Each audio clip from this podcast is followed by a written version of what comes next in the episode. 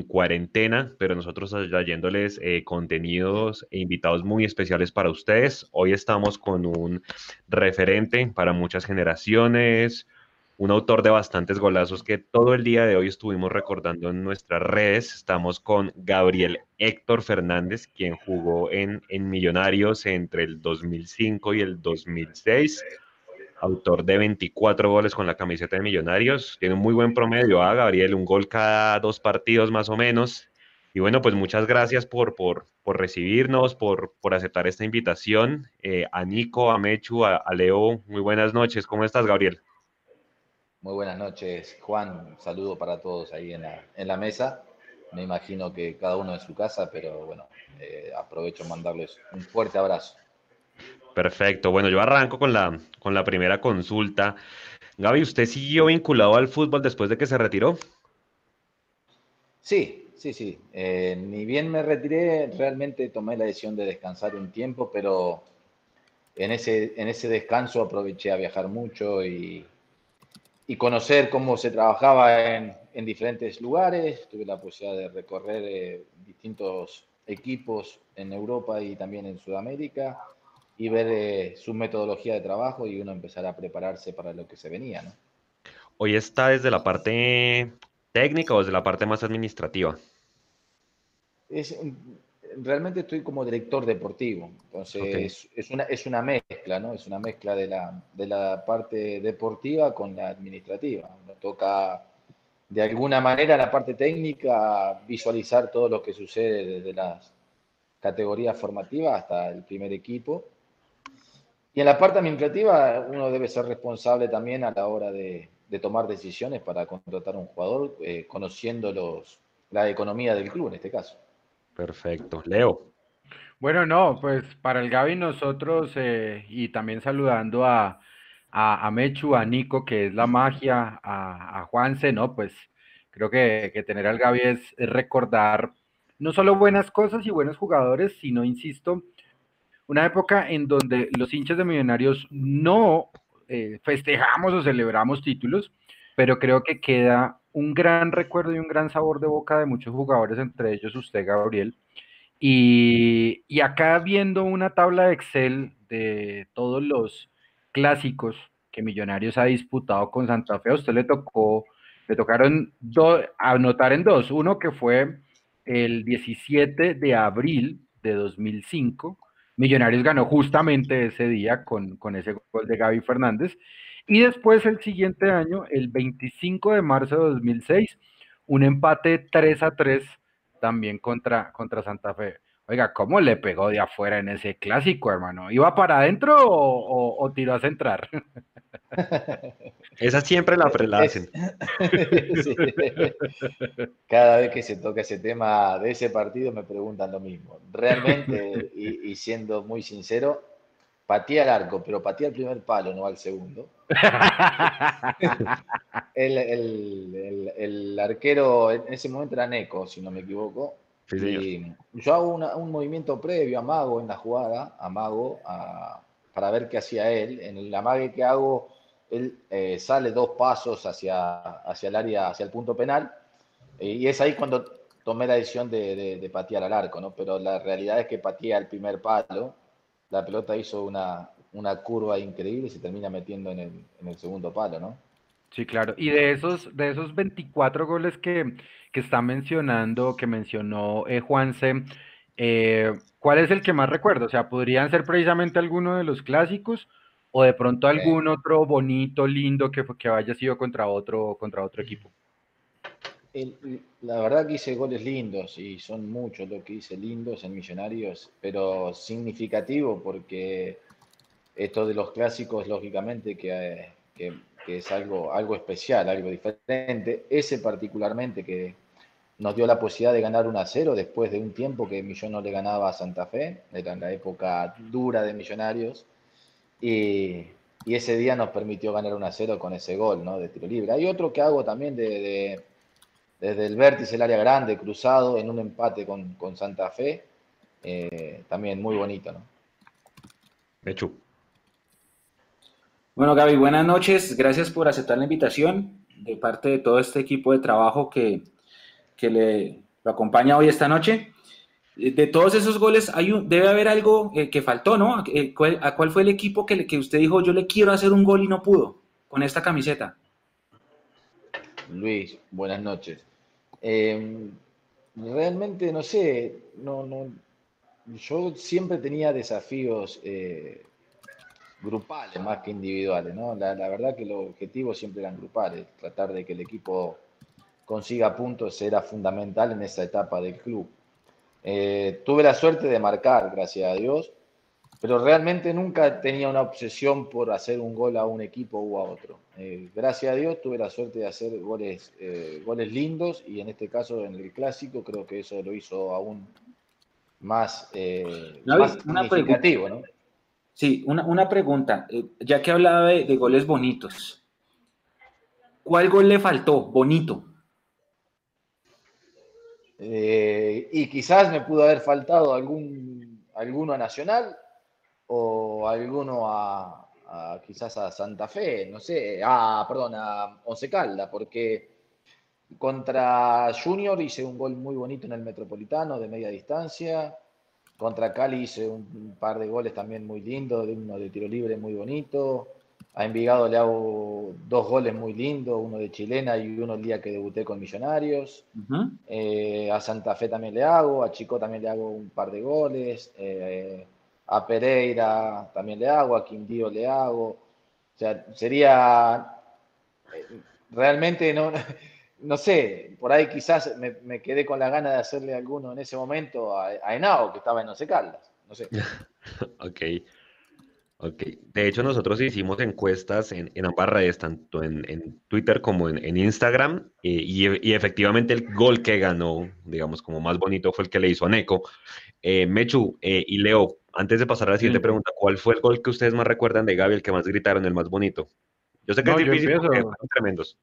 No, yo empiezo. El, que el que todo el mundo pregunta, el que todo el mundo dice si pateó al arco o, o, te ibas a entrar, yo creo que los goles contra Santa Fe se, se, cantan, se cantan diferente y aparte eso porque salió desaforado a, a gritar el gol. Así que ese es el que más me acuerdo del Gaby, por supuesto. Mechu. Ese gol, pero particularmente por una historia especial, y es que yo ese gol no lo vi. Ese clásico yo no lo pude ver porque fue el último partido con mi papá vivo, entonces ese día le iban a hacer una misa y le iban a, dar la extrema unción. La misa coincidía con la hora del partido, entonces no pudimos ni siquiera escucharlo por radio. Y cuando se acabó todo, miramos ahí por, por radio y no, que ganó Millonarios 1-0, lo que decía Gaby, llevábamos dos años sin ganar la Santa Fe y bueno, ganamos, chéverísimo, ganamos, pero pues no sabíamos que el gol había sido ese gol. Cuando ya vamos a ver el gol en el noticiero a las 7 de la noche y sale ese golazo, yo digo, no puede ser. El mejor gol de Gabriel Fernández en Millonarios me lo perdí. Me lo perdí por, estar, por estar con mi viejo en su última. Fue el último partido con él en vida, por eso ese gol es tan importante. Y hablando de eso, eh, en ese momento, me acuerdo mucho, yo siempre decía, le decía a mi hermano, nosotros íbamos al estadio con mi hermano, yo le decía a mi hermano, yo quiero que Gabriel Fernández haga un gol olímpico, yo quiero que Gabriel Fernández haga un gol ah, olímpico. Siempre que un tiro de esquina, Oli, yo gritaba pues desde la porra en Oriental o qué sé yo, olímpico Gaby, gritaba yo. Nunca se dio, porque es que además en los foros de internet los ecuatorianos se conectaban, porque Gabriel había jugado en el Olmedo, y no, que Gabriel Fernández sea pegada, que él tienen que ver un gol olímpico de Gabriel Fernández. Yo no creo que nunca en mi vida he visto un gol olímpico en estadio, ¿no? Y yo decía, pucha, que haga un gol olímpico. Cuando hizo el gol de chilena, yo también dije, no, ya. O sea, nunca había visto un gol de chilena en vivo así. Yo estaba en Sur ese día, me lo, vi de frente. Y entonces yo siempre decía, olímpico, Gaby, olímpico, Gaby. No, no se logró, pues yo decía, ese era el, como el sueño de, después de haber, haber visto tantos goles con esa pegada, me faltó ese. Perfecto. A mí, a mí puntualmente, el que más me gustó, bien el de Santa Fe fue un golazo, pero el de Cúcuta tiene un ingrediente especial, ¿no? Entre semana, 8 de la noche a 10 minutos y desde donde le pegó, ¿no? O sea, yo creo que ese estadio casi se cae ese día y además uno ve a Gabriel ese día celebrando y él dije, uy, yo este, yo este gol, ¿cómo lo hice? O sea, se miraba la pierna les parece si y demás. si lo vemos. Póngalo, póngalo, póngalo, ahí lo, ahí, lo vamos a poner, ahí lo va a poner Nico eh, de fondo mientras lo vemos. Mientras, mientras Nico entonces pone. Vaya hasta la gente. Sí, claro, porque Señores. En el chat de YouTube eh, queremos siempre agradecerle a, a los fieles contertulios. Oiga, se ve Full HD 4K, dice Esteban Gutiérrez. Oiga. Carolina Azul. Eh, buenas noches, Jonathan Barragán también saluda, Fel Valenzuela también, grande Gaby, crack, Camilo Lara, el gran Gaby Fernández, crack, Jonathan Barragán que ya nos saludó otro jugador que merecía ser campeón y no pudo. Ahí estaba ese árbitro calvo, ese árbitro calvo era Jorge, Jorge Hernán Hoyos, si no estoy mal. Eh, bueno, un día estos off the record le cuento historias Jorge, Jorge Hernán Hoyos es el árbitro de Nacional 2 Millonarios 3 2007 sí, sí, señor, cómo no. Eh, Diego Avellaneda también saluda. Eh, Andrés Mora, Luis Parra Castro, Omar Rojas, el Gaby toma impulso, tiro al arco y gol, gol, gol. Golazo. Eh, qué golazo. Miguel Ángel Benito, José Pelo también, Andrés Acosta. Bueno, ahora le vamos a hacer preguntas a, al Gaby de lo que sale, de lo que sale acá Exacto, de lo que dice la gente. Golazo, dijo qué golazo, qué golazo. Sí, sí, un golazo, Gaby, para que.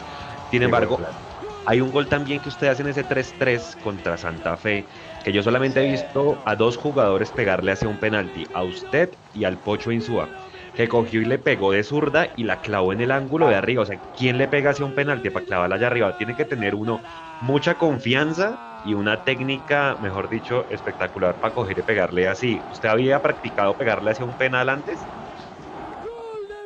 Trabajábamos toda la semana, nosotros en la semana practicábamos mucho pelota Yo personalmente trabajaba mucho la pelota quieta, era una virtud y, sabía que si la trabajaba podía mejorarla, ¿no? yo creo que la repetición del trabajo ayuda a uno a mejorar eh, cualquier cosa.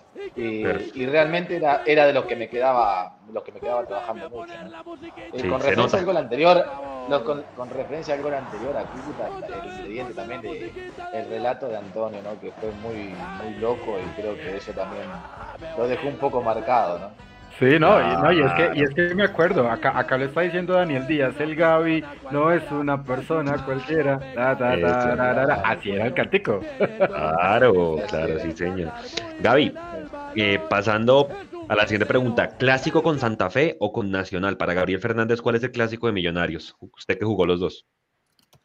No, a ver, eh, para mí el clásico es, Santa Fe, es, la ciudad, es la rivalidad, más allá de todo lo que después podamos, eh, podamos discutir, ¿no? coincidir o no, pero eh, como en todas partes del mundo, ¿sí? por lo general cuando hay dos equipos con, con, semejante historia, sobre todo millonarios, en la capital, es, es realmente el clásico, ¿no? Ok, Leo. Bueno, no, yo, yo, yo, pues, pues tengo acá lo de, lo de los partidos que más recuerdo, pero me voy a saltar un minutico esa pregunta y me la voy a saltar es, es por los, por los técnicos, porque tuvimos, eh, al Gaby le tocó, si no estoy mal, Pecoso Castro y Juan Carlos Osorio. ¿Estoy en lo correcto? Sí. No, Dragan. No, no. Dragan. Yo llego con Dragan Miranovic, me toca el Pecoso Castro y termino con el Nano Prince. Con el Nano Prince. Entonces, Dragan Miranovic el Pecoso y el Nano.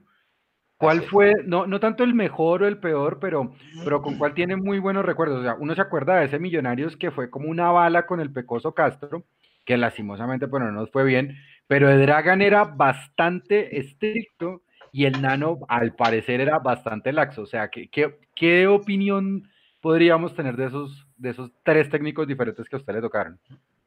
Eh, Mira, los tres estilos muy distintos, muy diferentes, ¿no? Pero en especial para mí, por lo que significó en mi carrera y porque creo que, fue producto de mi llegada a Millonario, Dragan eh, es casi como mi padrino, digamos, ¿no? Eh, yo lo, venía de Ecuador con él, en Olmedo. Olmedo sí. Llego a Millonarios con él. Después, en el tiempo, en, referencias que le, consultan a él, voy a Junior eh, lo llaman de Ecuador consultándole de Melec y, también producto de esas referencias llegó a Melec. Y al final, estando yo ya de vuelta en Europa, en Alemania, él insistía en mi retorno a Sudamérica, él dirigiendo en Ecuador y, quizás por eso tengo un gran afecto. Y, bueno, eh, para mí es como un padrino, fue quien me ayudó, fue quien me convenció junto con, con Iván René Valenciano, son los, culpables, digamos, de, mi llegada pues al fútbol colombiano. Realmente fue así. Yo me iba a quedar jugar en, Ecuador, se venían las eliminatorias en ese momento. Y yo tenía la chance de nacionalizarme y estar eh, en esa selección con el bolillo. Y, decidí producto de todas esas conversaciones que venía con Dragan y, con, Iván René, perder por unos días la posibilidad de nacionalizarme. Y, bueno, y fue así como tomé la decisión de, llegar a Millonario. Y en, y en, ese momento el gordo valenciano era muy, muy descuidado porque es que ahora uno lo ve en televisión sentando cátedra y, haciendo de periodista. O sea, el gordo era descuidadito. Iván, yo, yo particularmente tengo una, una, gran relación con Iván de mucho afecto porque toqué, me tocó, primero porque era, era, era un ídolo, un referente para mí en la época de él en, en selección y en su apogeo. Y después porque me tocó llegar a Olmedo eh, yo siendo un desconocido y él una figura, primera concentración me toca concentrar con él y, bueno, y ahí arranco una historia con él. Fue quien me convence, después de un buen torneo mío, en un buen semestre en, Ecuador, en Olmedo, yo hice 17 goles en un semestre, él me convence para que llegue a, a Millonarios junto con Dragan. Y, y ahí entablamos una relación, casi somos amigos en realidad. De hecho, ha, ido muchas veces eh, a mi casa en Argentina a pasar la fiesta. O sea, tengo una relación de, muy estrecha. Con Iván somos muy buenos amigos. Y, y bueno, y la verdad que era, era él, él, lo cuenta, ¿no? Hoy en sus, en sus conferencias, él, él, cuenta, quién más que él, para dejar bien claro a través de su testimonio que, quién era él, ¿no? Era, futbolísticamente hablando, un jugador extraordinario, ¿no? Que a pesar de, quizás no, no, cuidarse al 100% como lo podría haber hecho, eh, tenía una pegada impresionante que uno lo admiraba y, realmente lo disfrutaba, ¿no? Eh, así que la verdad que para mí ha sido, ha sido un placer eh, compartir con Iván. De hecho, todavía comparto mucho casualmente, producto de, toda esa historia de vida de él, el día lunes tengo una conferencia para, el equipo, con el cual yo soy el director deportivo, para todas las divisiones formativas, una, conferencia de Iván contando su historia de vida, creo que es el mejor ejemplo para, esos chicos que sueñan ser, ser jugadores profesionales, ¿no? Sí, y, te iba, a preguntar, y entonces eh, el Pecoso y el Nano eh, porque bueno, no, yo, yo de Iván pues también tengo muy, muy buenos recuerdos y sobre todo personales porque él fue alguna vez a mi restaurante, pero bueno, eso, eso es historia de, de otro día. Em, el, el, peco, el Pecoso y, y, no, Gabriel, ¿qué te acuerdas de eso? Sí. A ver, con, con Pecoso tuvimos un arranque de torneo extraordinario. Eh, hicimos 18 de 18 posibles. Seis partidos ganamos, eh, vamos, eh, si no me equivoco, jugamos con América en, casa. Perdemos 1 a 0 con gol de Pepe Moreno. De tiro libre, nos rompe el arco. Me acuerdo, al borde del área nos rompió el arco ese día. Y el equipo entró en, un temor, en un miedo que, que, bueno, que tal vez también lo generó un poco el, eh, el pecoso.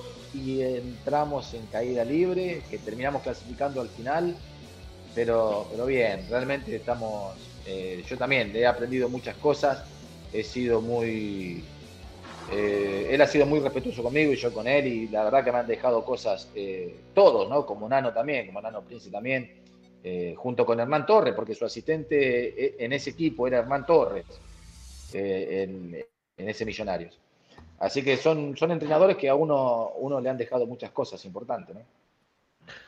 Gaby, sobre, sobre, ese, sobre ese capítulo expediente pecoso, que sorprende mucho la forma como el equipo se cae, como, como bien dice, después de 18 puntos en 18 posibles.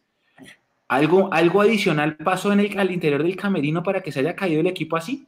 Porque es que yo me acuerdo que se empezaron a manejar rumores de que, de que era que, que, que, como el Gato Pérez lo habían mandado a entrenar con los sub-20, entonces se había puesto bravo y que todo, una mano de cosas, que el equipo se empezó a caer ¿Sí fue algo así que, algo extrafutbolístico que hizo que el rendimiento del equipo se cayera? Eh, pasaron muchos años y por eso lo voy a contar. ¡Vamos! eso, vamos. No, pero son cosas, a ver, eh, son cosas normales, que en el fútbol muy normales, pero que a nosotros realmente creo que nos afectó. Eh, Ricardo estaba haciendo esos famosos reality había vuelto de la isla y bueno, y él. Nosotros realmente teníamos un grupo, un grupo muy sano y el Pecoso eh, en ese sentido a nosotros nos exigía y nos pedía esos, esos reality a otras ciudades, esos, unos desfiles a otras ciudades, producto de todo ese marketing del reality. Y, y yo no lo sabía, y yo era uno de los referentes junto con Bonner. Y, y, bueno, lo veíamos al Pecoso que andaba muy intenso en la semana, o sea, estaba muy. Y eso generó un, digamos, dentro del grupo un malestar que al final nos terminó lógicamente afectando, ¿no? Pero no, no entendíamos hasta que un día supimos que, claro, que Ricardo estaba haciendo esos shows y a él le molestaba, ¿no? Él, él siempre daba las charlas indirectamente, pero no decía qué era lo que pasaba hasta que un día a mí se me salió la cadena en una charla previo al entrenamiento y le dije, bueno, deje de acusar y diga quién es, porque acá nos está generando una confusión, llevábamos tres partidos seguidos sin ganar y nos generaba una confusión terrible y no nos decía qué era, qué era lo que estaba pasando. Entonces tuvimos esa, esa discusión que, bueno, realmente la, la, tuve yo, ¿no? Le solicité que por favor, si iba a seguir con esa, con esa idea de seguir generando digamos, duda en el plantel, eh, no iba a ser positivo. Que nos dijera quién era el que estaba haciendo las cosas mal para el, grupo saber. Y bueno, y ahí fue que lo, lo manifestó y, y, creo que también sirvió porque al final nos terminamos acomodando y clasificando al, al, al reducido, ¿no? No, ese, ese, ese, año no alcanzó. No alcanzamos. 2006. Sí, e, ese año sí, sí entramos, entramos con 27 o 28 puntos, entramos justo, creo que, que después nos eliminó Nacional, si no me equivoco. Creo que fue, seguro, fue el año siguiente. No, ese, ese, fue, con, ese fue con Nano. Gaby. Con Nano 2006, tenés razón. Gaby, sí. Tenés razón, tenés razón, sí, sí. Gaby, eh, ¿qué, ¿con qué delantero se entendía mejor para efectos de asistencias, pase gol, juego? ¿Pepe Moreno, Martín García o el Fantasma Ballesteros? Y con el Tigre, me los pocos partidos que jugué con el Tigre me sentía cómodo, era un jugador distinto, ¿no? ¿Sí? Eh, con el Tigre me sentí muy cómodo los pocos partidos que pude jugar con el Tigre Castillo. Claro. A pesar eh, que eso hizo un gol. ¿No? Sí, pero, pero ah, generaba movimientos que a mí me facilitaban la posibilidad de quedar frente al arco en todo, en todo momento, ¿no? Por tácticamente, muy inteligente, ¿sí? Eh, después, eh, el Ballestero era un goleador extraordinario también y tenía unos movimientos impresionantes. De hecho, recuerdo un partido contra Independiente de Medellín en el Campín, que ganamos 3 a 0, hizo los tres goles. eh, como uno de los tantos partidos que, que lo vi jugar eh, tan bien a Ballestero, ¿no? O sea que yo creo que eran los delanteros que a mí me gustaban, ¿no? Rapidito, no jugadores que no, no, me gustaban las referencias de área. Yo me sentía más cómodo con el jugador que se movía por todo el frente de ataque, porque a la vez no solo que me generaba espacio a mí, sino cuando yo tenía el balón me daba la posibilidad de, de poder asistirlo, ¿no?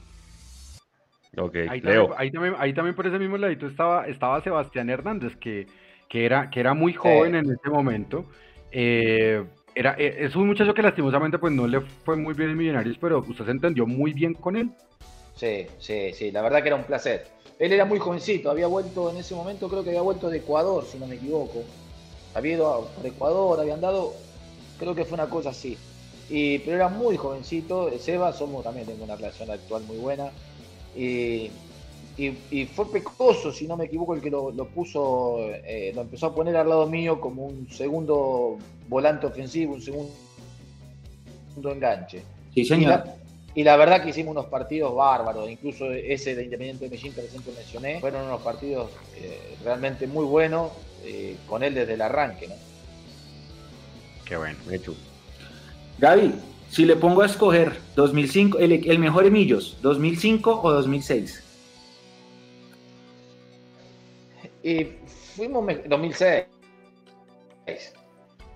2006. 2006, porque eh, digamos, yo llegué en el 2005 cuando la situación todavía estaba complicada y que uno tenía la posibilidad económica de poder contratar. En el, segundo, en el 2006, ya con nosotros creo que entra Pepsi, si no me acuerdo, sí, si no me equivoco, creo que era Pepsi que entra. Eh, y ya empiezan a llegar Leal, Quintero, eh, empezaron a llegar, un, bueno, Ballesteros, eh, empezaron a llegar una serie de jugadores que, que realmente daban dólares. Se, se, se, se, armó un buen equipo. La verdad que se armó un, un, un buen equipo que bueno, que no tuvo la suerte de ser campeón, pero ya era otra cosa, era otro equipo, ¿no? Quizás no el del 2007 que después tuvo Millonarios, ¿no? Que tenía mucho más recambio y todo lo demás. Pero de ese, de ese 2006, ahora que Juan se preguntaba, hay otro gol con el que yo me quedo y es el gol en Bucaramanga, porque ese gol nos clasifica. Y ese es un gol casi sobre la hora, el 3 a 2. Y ese Minuto gol. 92. Sí, uy, hijo de madre, yo me acuerdo que yo ese gol lo grité, salí corriendo por todo el barrio, ¡gol, hijo de puta! Y yo, gritaba como un loco porque con ese gol entrábamos, creo que era la penúltima, la penúltima fecha. Y, y ese gol de visitante, eh, porque la campaña en un momento tan valioso fue el que los metió a los cuadrangulares. Así es. Ganábamos 2 a 0. Ese. Primer- primer- primeros 15 minutos, 20 minutos muy buenos. Y entramos en un desorden total. Terminan empatando 2-2. La verdad que nos complicamos el partido solito y en el minuto 92 eh, una pelota de Quintero en el medio que me, la- me- me da un pase a mí, yo se la doy a Ballestero, le hago un desdoble interno, digamos, me, asiste para que pueda definir frente al arquero y minuto 92, ganamos 3 a 2. Gaby, Gaby, si se diera la oportunidad, hoy, hoy en día, ¿a usted le gustaría trabajar con Millonarios, ya sea desde la parte administrativa, desde la parte técnica? Eh, hoy el equipo está muy bien, es, son, eh, a ver, siempre me, me gustaría trabajar en Millonario, es, es el sueño que uno tiene como, como profesional, ¿no? Uno se prepara y espera el momento. Uno desea en algún momento poder eh, vo- volver al club, ¿no? Y, y- y devolverle algo de todo lo que me ha brindado Millonario en mi carrera. A pesar de los pocos años que tuve la posibilidad de jugar en el club, eh, sinceramente yo tengo un cariño muy especial y me siento un hincha más. Y es el, el sueño y el deseo de uno, ¿no? En un futuro poder tener la oportunidad de estar cerca del club, ¿no? Eh, así que uno trabaja para eso, ¿sí? Se trabaja para eso, se prepara y, y- y estudia y todo para que en algún momento ojalá podamos tener la oportunidad, ¿no? Justamente, justamente, Gabriel, desde, desde la distancia, eh, el Millonarios que usted tuvo, es decir, con una presidencia completamente diferente y, y con otro tipo de personas que hacen inversiones o que no las hacen, porque bueno, no, no, a mí no me gusta el método, nunca me gustó el método Juan Carlos López y tampoco me gusta el método que tiene Millonarios ahora, en donde un fondo buitre eh, es el que es dueño en este momento de Millonarios. Entonces a veces las, las cosas cambian, pero desde su argumento deportivo que, eh, es decir, que usted ahora trabaja como director deportivo, que ha representado jugadores, eh, ¿es, es fácil o viable como tal en el fútbol colombiano pasar de un modelo a otro y con su experiencia, ¿qué se podría aportarle a, a Millonarios para que, para que no solo siempre ha sido grande, pero para que sea mucho más grande todavía? Ca- Cada uno, a ver, eh, los cambios eh, de, de dirigencia fue producto de la situación que vivía Millonarios y esto al final terminan apareciendo empresas eh, como, como Amberg y terminan adquiriendo eh, instituciones, ¿no? Eh, son situaciones que se, que se dan y, y- y lo usan seguramente como un negocio y que es viable y el fútbol de hecho hoy es eso, es un negocio, ¿no? Hay gente que invierte y lógicamente tiene todo el derecho de, de hacerlo y, y de recuperar y ganar dinero. Eso está, está más que claro. Ahora, en cuanto a lo deportivo, eh, cada uno tiene una- un estilo y una, y una forma y una manera. Millonario tiene obligaciones, ¿sí? es un club grande, tiene obligaciones eh, de, de ser eh, todos los años eh, muy competitivo a nivel nacional y de alguna manera empezar a posicionarlo a nivel internacional como, como lo fue en su época dorada. Ahora, también es cierto que eh, debe haber objetivos claros, ¿no? Y desde las eh, bases formativas del club, ¿no? Yo creo que yo personalmente, eh, personalmente tengo, apostaría a, tener un plantel en 5, 4, 5 años eh, netamente o 100% del club, ¿no? Hay que trabajar mucho en la formación, en la captación y, y lógicamente eso te va a permitir en 4 o 5 años tener un plantel genuino y que al final eh, no solo tengan resultados deportivos, sino te brinden la posibilidad de tener resultados económicos. Perfecto, Mechu. Gaby, ¿qué significa Millonarios para Gabriel Fernández? Y en mi carrera deportiva todo, todo, porque a pesar de que jugué en muchas instituciones, eh, me tocó vivir la mejor época eh, como jugador, me hicieron sentir eh, muy bien, muy cómodo y, y, bueno, y la verdad que para mí tiene un significado muy especial, soy un hincha más, ¿no? Me considero un hincha más del club. ¿Todavía lo sigue? Mucho, siempre. De hecho, cada vez que voy a, a Bogotá, voy, voy al estadio, lógicamente voy a verlo, ¿no? ¿Cómo vivió esos títulos? La 14 y la 15, sobre todo la 15 con Santa Fe. En vivo. Estuviste ah, bien, pues, lo disfruté, lo disfruté mucho. Realmente lo disfruté mucho. Fue un placer para mí. Lo disfruté como si hubiese estado en el campo de juego. Leo. No, yo pues también para, para seguirle preguntaba, bueno, usted viene también con el, o sea, cambia de camiseta, que es algo que me parece normal, eh, y América de Cali, y le toca como tal patearle un penal a Lucho Delgado. Cuenta esa historia. sí, porque es muy buena. Eh, muy difícil. La verdad que yo me fui siempre soñando y queriendo volver. Eh, lamentablemente eh, después de mi, de mi salida, yo voy para Cartagena, voy a Junior.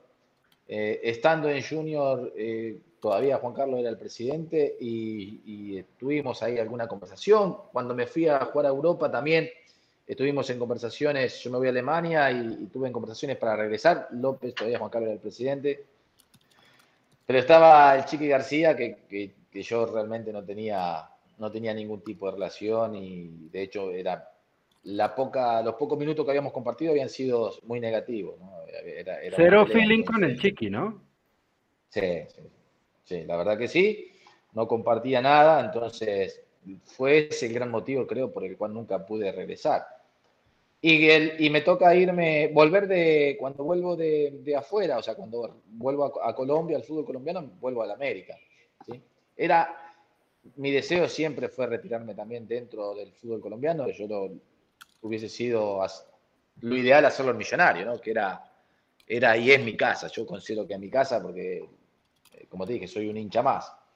Lamentablemente las condiciones no se dieron y no, lo pude hacer, ¿no? Pero, pero es el deseo de uno siempre estar vinculado al club. Y me toca volver con América a jugar contra Millonario del Campín. La verdad que fue una experiencia maravillosa, ¿no? Eh, divina. Me pasaron cosas increíbles y, y hasta poder patear un penal. Pero, pero Gaby, ese penal, si ese penal entra, nos vamos a la promoción. Sí. Entonces hay que verlo desde los dos lados. El lado de nosotros, los hinchas, que lo tapó Delgado y es una bendición que todavía le damos gracias a Dios, a la vida y a todos por eso. Pero del otro lado, usted como cobrador, ese, ese penalti, si entraba, nos mandaba a la promoción, porque si este penalti entra, Millonarios no gana ese partido. No, claro, y el título, y Mecho, y el título, si el, el título hubiera sido el Gaby Fernández manda la promoción a Millonarios. a Millonarios. ya.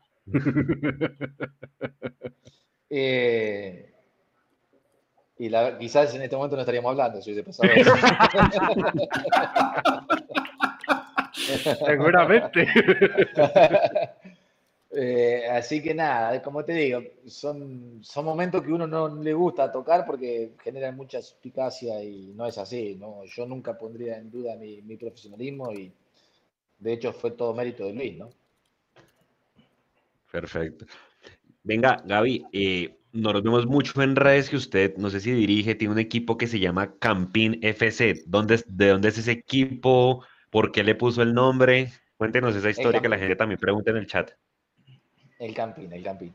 El Campín es un club que nace en, eh, en Bragado, en mi pueblo, en mi ciudad, donde yo nací siempre tuve el deseo, el sueño de, de alguna manera devolverle algo también al lugar donde nací, ¿no? Eh, de, de, tener un lugar donde los chicos puedan entrenar y puedan soñar eh, con ser eh, quizás en algún momento jugadores profesionales. O no, pero de alguna manera darle la posibilidad de formarlos también como personas. Y así fue como salió la posibilidad de formar el club, de armar el club. Y, y sin lugar a duda que le puse el campín, ¿no? No le podía poner millonario. Entonces, claro eh, le pusimos el Gampi. Ok, Lechu. Gaby, ya pasando a la etapa de después del, retirado de las canchas, que, empieza ese, esa, esa etapa de representante, ¿ha, llegado jugadores a Millos en esa condición de representante? ¿O ha intentado? Eh, más que de representante, como asesor, fue una experiencia corta, pero eh, la verdad que no. Eh, habíamos tenido algunos acercamientos en algún momento con, con, la gente del club, conversado, pero nunca, nunca, realmente nunca pudimos eh, acercar a nada de lo que nosotros habíamos asesorado. Eh,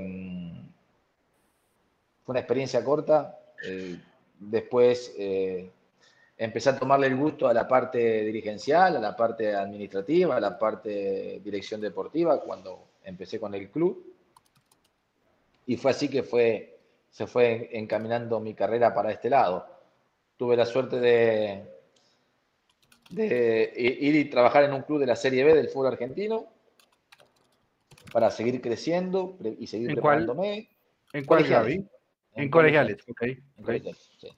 Eh, después me fui un tiempo a España, regresé a Argentina y el año pasado, a final del año, estuve en Olmedo de Ecuador, el club de la primera división, hasta justo una semana antes ahora de que cierran las fronteras en Ecuador, tomé la decisión Acá estoy, en este momento yo estoy viviendo en República Dominicana, estoy trabajando con Cibao, que es el club más grande del país. Nosotros actualmente el equipo está clasificado a Conca Champion. Y, nosotros, en este caso yo el año pasado había asesorado al dueño del club en el armado del equipo. Eh, y bueno, producto de todo eso, el dueño me llamó hace dos meses, justo antes que cierren fronteras en Ecuador, una semana antes. Y conociendo el proyecto y la idea, tomé la decisión de venirme, gracias a Dios, renuncié a Olmedo.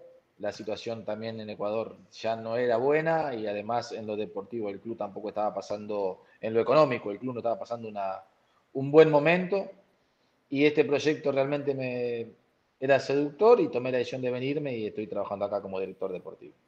Gaby, aprovechando la, respuesta de la parte dirigencial, ahorita que hicimos una especie de mini mini sondeo en donde hablamos de, un, proyecto a cuatro o cinco años de, un equipo fútbol base. El, Millonarios debería concentrar sus, sus fuerzas financieras en potenciar ese fútbol base, sacrificando un poco el presente deportivo de esos cuatro o cinco años, o sea, es decir, decirle a la gente como, venga, vamos a hacer un proyecto largo, bien planteado, aguanten mis cuatro años si no ganamos nada, pero les prometo que el quinto en adelante va a ser gloria. ¿O debe ser balanceo? No, no, yo creo que debe ser un mix. Yo creo que bueno puede descuidar el presente del club, ¿no? Aparte por la obligación, por la historia del club, ¿sí? Pero también es cierto que realmente debes hacer una inversión, ¿sí? Que, me imagino que el club la debe estar haciendo en, en las bases, en la formativa, ¿no? Eh, lograr ese, arrancar eh, logrando ese sentido de pertenencia con el jugador desde las bases. Y que en un momento pueda llegar a tener un plantel conformado en 4 o 5 años, mínimo, mínimo, el 50% del plantel que está en campo de juego, mínimo jugadores formados eh, con, tu estilo desde las bases. ¿sí? Y seguramente eso te va a permitir cosas aún yendo más allá a futuro, desde lo económico, refinanciar todo el proyecto, ¿no? porque al final son jugadores que vos formaste, que sabés qué tipo de jugadores son y que al final cuando los puedas vender te van a generar ingresos que te van a ayudar a refinanciar el proyecto. Gaby. Cuando estaba acá en Colombia, ¿ha, ido a ver algún partido de divisiones menores de Millonarios? No. Sí, sí, sí, sí, sí, sí, fui a ver. Fui a ver y, lo que vio Gaby, el, material que tenemos en nuestra cantera, ¿cómo le pareció?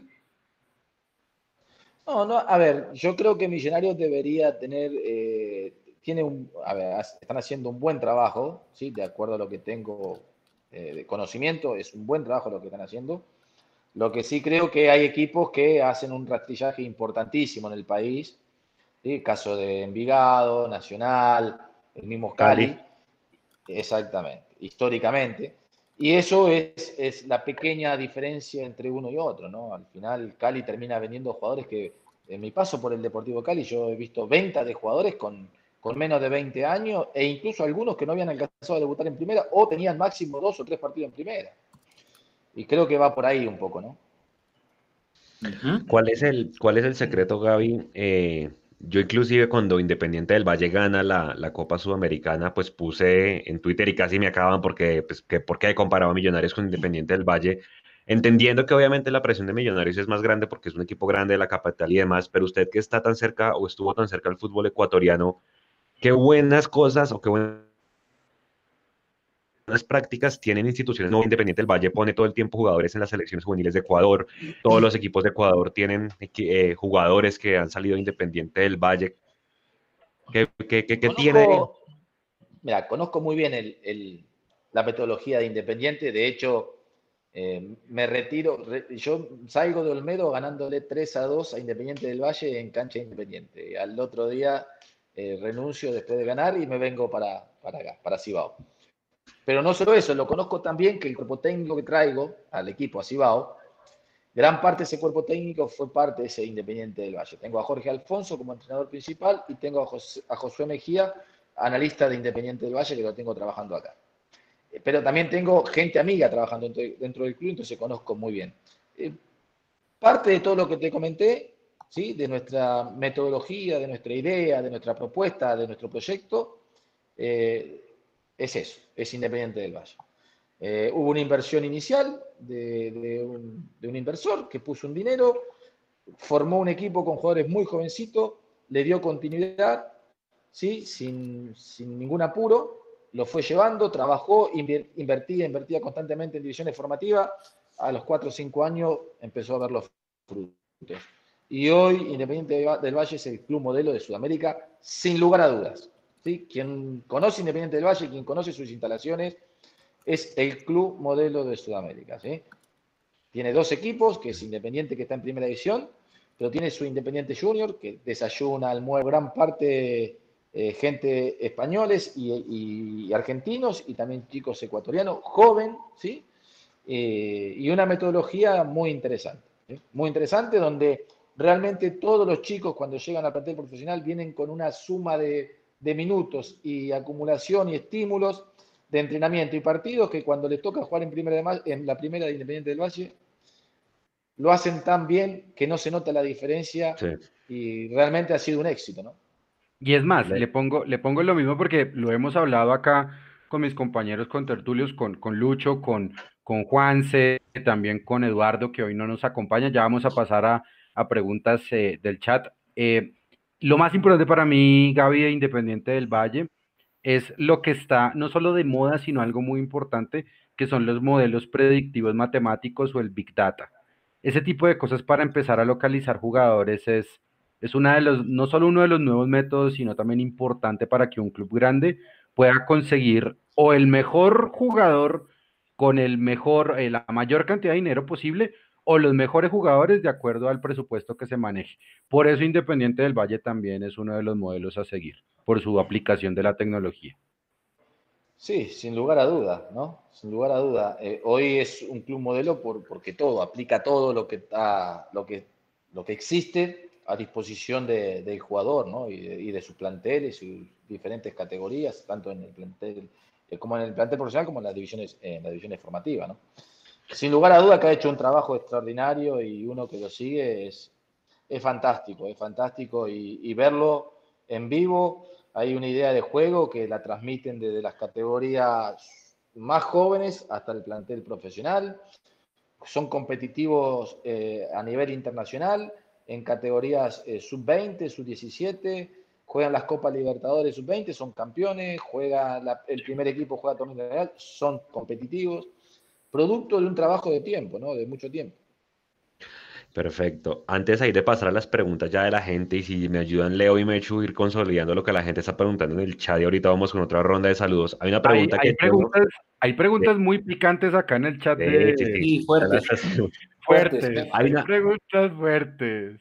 Hay una que yo le quiero hacer antes a Gaby, eh, aprovechando que usted jugó en la costa, con el equipo pues, más grande de la región de allá, eh, con los dos de Cali ¿sí? Y pues en Millonarios y pues también en Cartagena. ¿Qué diferencia a esas regiones que también tienen equipos con bastante hinchada a jugar en la capital y con la hinchada que tiene Millonarios? ¿Qué diferencia? Qué sé yo, em, a mí me tocó vivir, creo, creo, si no, a ver, a lo mejor estoy errado, no sé, eh, los años de los títulos, de los últimos títulos de Millonarios. Pero me tocó estar en uno de los años con mayor eh, promedio de público. Si no me equivoco, nosotros tuvimos un promedio de casi, casi 30.000 personas, creo, ¿no? 20, perdón, 25.000 fue el promedio. 25 exacto, 25.000 personas. Promedio, o sea que estamos hablando que jugábamos contra el último y teníamos 20.000 personas en el estadio. Sí. Sí, señor. Entonces, fue muy especial. La verdad que increíble, increíble. Y eso es lo que lo hizo especial a todo lo que me tocó vivir en el club, porque eran momentos duros, momentos difíciles, jugábamos, capaz que perdíamos dos partidos y al tercer partido la gente te llenaba el estadio sin importar nada, te acompañaba y te alentaba 95 minutos y te esperaban afuera del estadio y te seguían dando aliento. Iban a la semana 500 personas al entrenamiento. Era alucinante, ¿no? Y eso a uno, a mí personalmente, me hizo, me hizo sentirlo de una manera única, ¿no? Ok. Pero yo tengo, yo tengo una pregunta, perdón, Mecho, yo tengo una pregunta de periodista, no tiene nada que ver con Millonarios. ¿América de Cali o Deportivo Cali?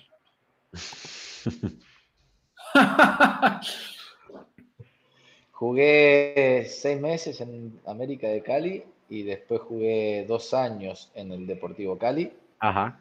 Me retiro en Deportivo Cali, quedándome, me quedaba casi dos años más de contrato, ¿sí? Y tomé la decisión de retirar.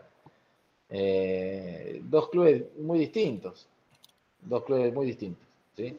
Eh, si, eh, en ese momento eh, era el Deportivo Cali, ¿no? por el modelo de club, por lo que proponía y por lo que estamos hablando precisamente ahora, ¿no? era un club que todo el tiempo estaba pensando en, también en formar, promover, que el equipo principal sea competitivo, pero también vender. Entonces era, era, era exitoso en ese momento todo. Así que la verdad que América vivía una situación totalmente distinta. ¿sí? Era más parecida a la de Millonario del 2004, 2005. Ok. Gaby, em, ya, ya nos contó cómo fue su llegada, el tema de, la charla con Iván René, con Dragan, cómo llega a, Colombia. ¿Por qué se da la salida de Millos en, a mitad de año de 2006?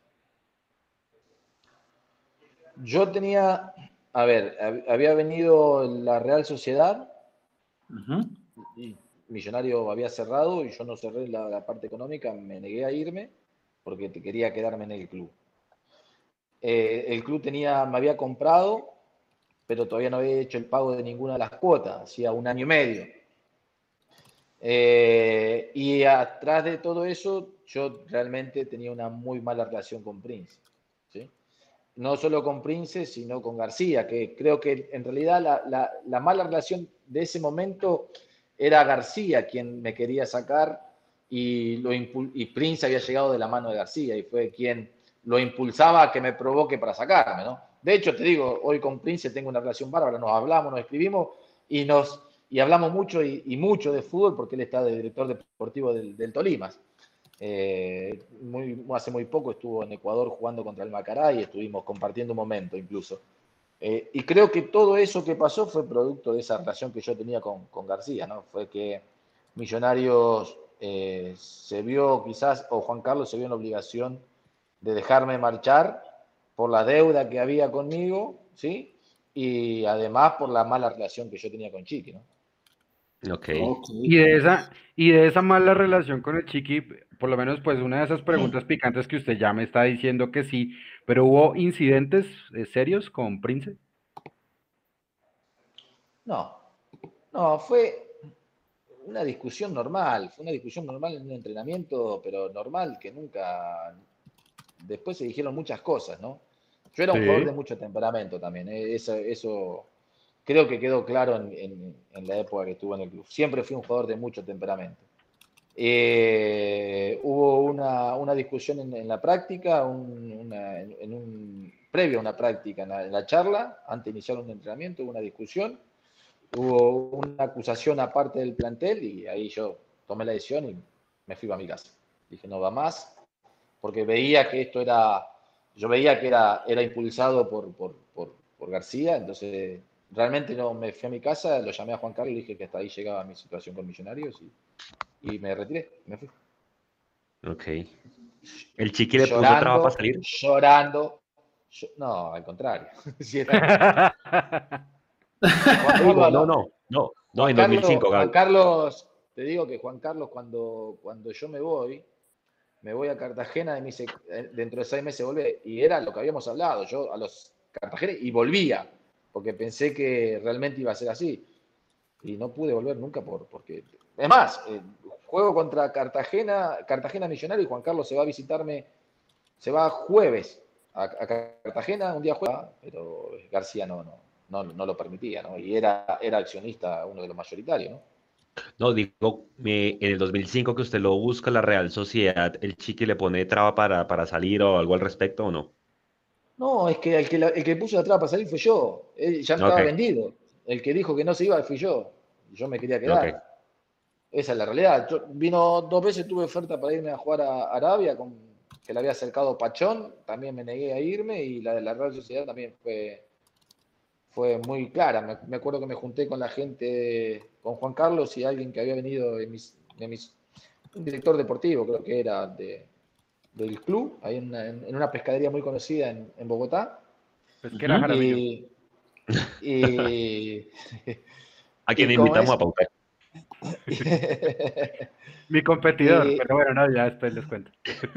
y ahí, y ahí le dije, le manifesté que no, que yo no, no me quería ir y que no me iba a ir que tenía otra, otros objetivos en ese momento. Ok, hecho. No, creo que podemos ir pasando a, preguntas de la gente. tenía una por, por, aquí, por aquí Javier Ávila dice que cuando se lesiona en Cartagena fue un partido contra. ¿Usted se lesionó en Cartagena? Me desgarro el aductor, 13 centímetros, 11 centímetros. Uy, uy, uy. Eh, 11 centímetros, era para cirugía, sí, tres meses y medio. Y ganamos 1 a 0, ¿me acuerdo? ¿Sí? Y, salvamos del descenso a Cartagena, que era una misión imposible. David. Con, Rendón. Rendón era el presidente de ese equipo, ¿no? Sí, Rodrigo. Rodrigo Rendón, sí, sí, sí es una pregunta de, esas de, nostálgicas. Cuando, cuando Gabriel Fernández debuta en Millonarios, el primer partido es en Envigado y el, gol es que al minuto uno. Minuto, iban cuarenta y pico segundos, treinta y pico segundos, gol de, volea, de derecha. De volea. Y pum, golazo de Millonarios y, de repente el Envigado nos clava 4-1. Ese día después del partido, ¿qué sensación le dejó? O sea, como usted que decía, eh, ¿dónde estoy? ¿O esto qué pasó? ¿Cuál es esa eh, sensación de primer partido? Encontradas, porque en lo, en lo grupal habíamos arrancado un torneo de mal, ¿sí? Mal. 4 a 1 abajo de visitante contra un equipo que no era, digamos, de los, de los favoritos. En lo personal, eh, me había arrancado con un gol de, de pierna derecha imagínate, de pierna derecha. Dije yo, bueno, esto va a ser un año fantástico porque hago un gol yo de pierna derecha. Y, así que en lo personal fue, digamos, me, generó mucha confianza para lo que vino. Y tal es así que después jugamos en casa contra el Boyacá Chico. Sí. Y también vuelvo a hacer gol de derecha, de pierna derecha, me acuerdo. Así que bueno, yo creo que fue algo que, me generó mucha confianza para lo que se vino. ¿no? Luis Parra Luis Parra pregunta que, qué, indumentaria todavía guarda. Todas. Todas. Tengo absolutamente todo. Tengo todo, todo, todo, todo. Tengo las camisetas, la ropa de concentrar, los conjuntos, los camperones de frío, todo. Absolutamente. La camiseta que tenés, Luis, la tengo. En número 100 y en número 10. Sí, la Sí, señor. Gaby, Gaby, un, una pregunta que es de Leo, pero yo se la anticipo. Eh, cuéntenos eh, de esos equipos, primero, ¿quién es su más allegado amigo de, ambos equipos del 2005 y 2006? Ya nos contó que Valenciano, pero ¿quién era su, su pana eh, o su parche, digamos, de, jugadores con los que mejor se la llevaba?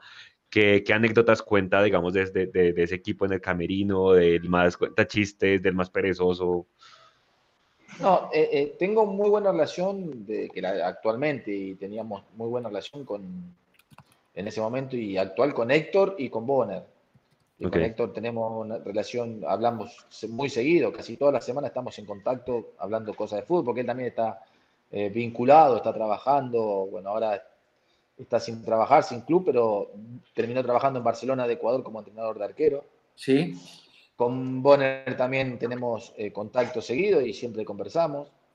Y además porque eh, compartíamos viajes de entrenamiento, digamos. Con Héctor yo lo pasaba a buscar o él me pasaba a buscar y íbamos al entrenamiento juntos. Entonces había, siempre tuvimos una gran relación y seguramente con los extranjeros del momento, los argentinos que, que podían estar en ese momento compartiendo equipo conmigo, con, eran con los que más afinidad teníamos, como también con Zapata, con Lucho Zapata, eh, el, mismo, el, mismo, el mismo Ricardo después. Eh, Ricardo Pérez. Eh, la verdad que teníamos muy buen grupo. Eh, los grupos que me tocó vivir ahí en Millonarios fueron, fueron muy buenos. Sinceramente eran grupos sanos, sabían que, que, eran momentos difíciles, pero que se sufría mucho quizás en la semana, pero el fin de semana daban, daban la vida, ¿no? Perfecto. yo tengo, tengo, una pregunta. estaba revisando, pues, recortes viejos de, prensa que circulan en, internet, o sea, por lo menos que son válidos. Em, Víctor Hugo Aristizábal, eh, Gaby, porque... Y, yo le pregunto por Víctor Hugo Aristizábal porque en ese momento él era el capitán de Nacional y el Gaby era la novia más deseada de los jugadores aquí en Colombia para llevárselo, incluso al punto que Nacional se lo quería llevar. ¿En serio era tan mala la relación con Víctor Hugo? O sea, está, está en esa risita nerviosa como que, ay, ay, ay. Sí. O sea, no era mala Fracán, porque hoy, hoy nos encontramos, nos hemos cruzado y de hecho tenemos eh, Iván René comparte el programa con él y, siempre bromeo y le digo, mandale saludo de parte mía. o sea, siempre, siempre bromeo y él también. O sea que hoy, hoy nos, divertimos, nos reímos de las, de las cosas que nos tocó vivir en ese momento. En ese nacional jugaba Víctor Hugo, jugaba Chicho Serna, jugaba Bedoya, eh, Morales. Leao, creo. Claro, también, Aldo Leao. Era, era, era un, un equipazo, ¿sí? Y y, todo eh, por culpa de Gerardo, que hoy somos amigos, nosotros con Gerardo somos amigos. Eh, un, partido en, el, en el Atanasio, en cancha nacional. Sí, que lo empuja. Una jugada, eh, una jugada que yo estoy aguantando el balón, Gerardo, algo anormal en él, pegar una patada. Eh,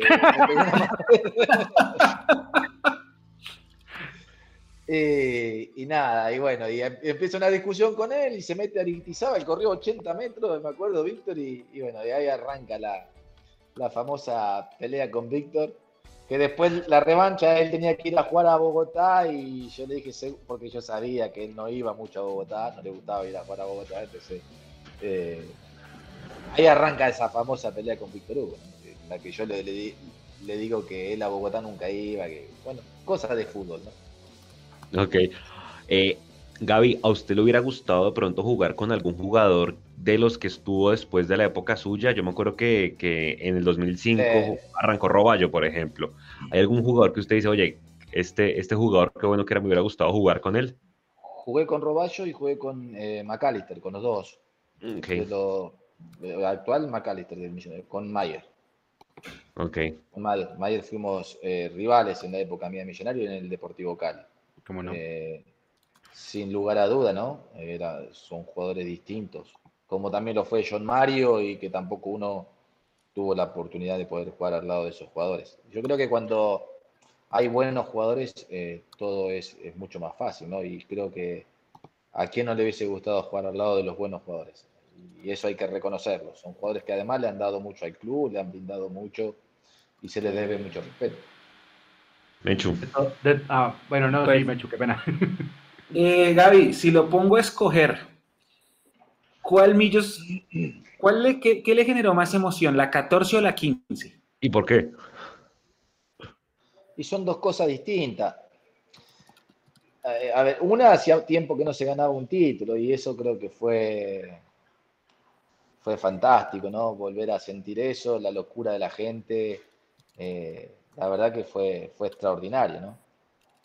Y lo otro, eh, se veía venir que era, eh, había un cambio en, el club, que se, armaban equipos muy competitivos y que tenían, tenían muchas chances de, ser, de ser eh, campeones, ¿no? Eran, eran candidatos o favoritos, digamos, en ese momento los, los equipos de, de, Millonarios. Pero sin lugar a duda que hay, hay una que se disfruta mucho más, que es por los años que, que Millonario no había ganado título, ¿no? Y eso creo que generó un desborde en, todos los hinchas del club. Leo.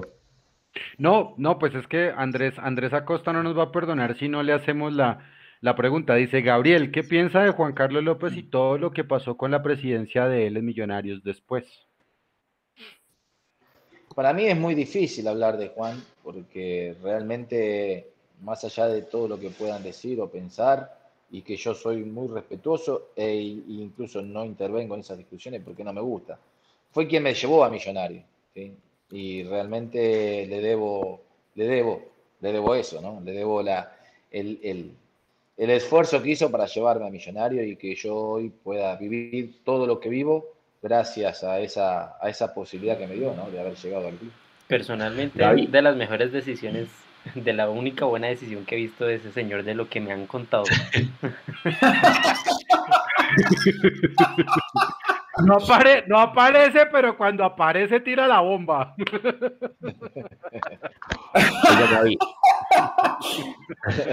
Gaby, el día de, la camiseta 100, era, ese fue el gol 100 suyo, ¿cierto? En su carrera. Sí. ¿Usted, mejor dicho, iba convencido que iba a hacer gol ese día? Yo hice, hice el gol 100, en, realidad hice un gol eh, yo quería hacer el gol 100, veníamos ya con Juan Carlos, veníamos, eh, Juan Carlos era el presidente, venía hablando de que bueno, iban a hacer un reconocimiento por, por los 100 goles de mi carrera. Y yo venía que desesperado, quería hacerlo, quería hacerlo, porque como cualquier jugador que está por llegar al gol 100. Y se me había cerrado el arco en, en, en el Campín. Hacía dos partidos que no hacía gol en el Campín y estaba desesperado. Y terminé haciéndolo en Tunja, en Tunja o el gol. De, esos periplos que tuvo Millonarios, América, Junior, Real Cartagena, Cali, ¿qué jugador usted veía Gaby posición o en otra? Aunque yo creo que un jugador se compara es como el de la misma posición. Que usted, que usted veía jugando y decía, puta mierda, este man es muy bueno, casi mejor que yo. Todos. Todos, en ese momento había monstruos en esa posición. Estaba Marangoni en Tolima. Rodrigo. Estaba Hugo en Nacional. Omar eh, estaba en Junior, si no me equivoco, Omar Pérez eh, estaba en Junior. Eh, Mayer en el Deportivo Cali. Eh, qué sé yo, todos los equipos tenían buenos jugadores y con mucha historia. Entonces, había que ser yo lo admiraba todo, lógicamente, más allá de confiar en mis condiciones, que fue quizás una de las grandes virtudes que tengo, eh, admiré siempre, ¿no? Y, lógicamente que para mí poder enfrentarlo y, mostrar mis cualidades era un gran desafío también, ¿no? Gabriel y el jugador que más, perdón, perdón, perdón, y el jugador que más lo, qué pena, Juanse, y el jugador que más le dio leña, zapato, patadas que usted se acuerda y diga, puta, ¿cuándo me va a quitar a este man de encima? El de Once Calda, eh, Vanega. Samuel Vanegas. Sí, Samuel, sí, sí. un partido en, el Campín que incluso ese día yo venía jugando eh, más bien retrasado, como, como, como en mi posición natural, enganche, volante ofensivo. Ese día jugué de segundo delantero y me pegó 200 patadas, me, iba a ser un lateral y quería ser lateral, ni el lateral me dejaba hacer. Me pegaba patata cuando iba a ser lateral. Eh, así que quizás siempre lo, recuerdo como un jugador muy agresivo, ¿no? muy fuerte. Después él se fue a jugar a Ecuador, a Barcelona, y yo también voy a Ecuador y lo sufrí un tiempo también. y allá también le... Aquí hay una pregunta de, de Tian Rojas, que, que Esteban Gutiérrez la recalca también y dice, ¿Por qué no hubo contacto para retirarse después de estar en el, Cali tipo 2011 o 2012 ya sin el Porque tenía 35 años y Millonarios eh, quizás tenía otro proyecto deportivo y, no, no sé, se me ocurre que pudo haber pasado por ahí, ¿no? Pero sí yo tenía el deseo de volver, siempre tuve el deseo de volver y de retirarme eh, en, Millonarios. Hoy uno tiene el deseo de retirarse en el club. ¿sí?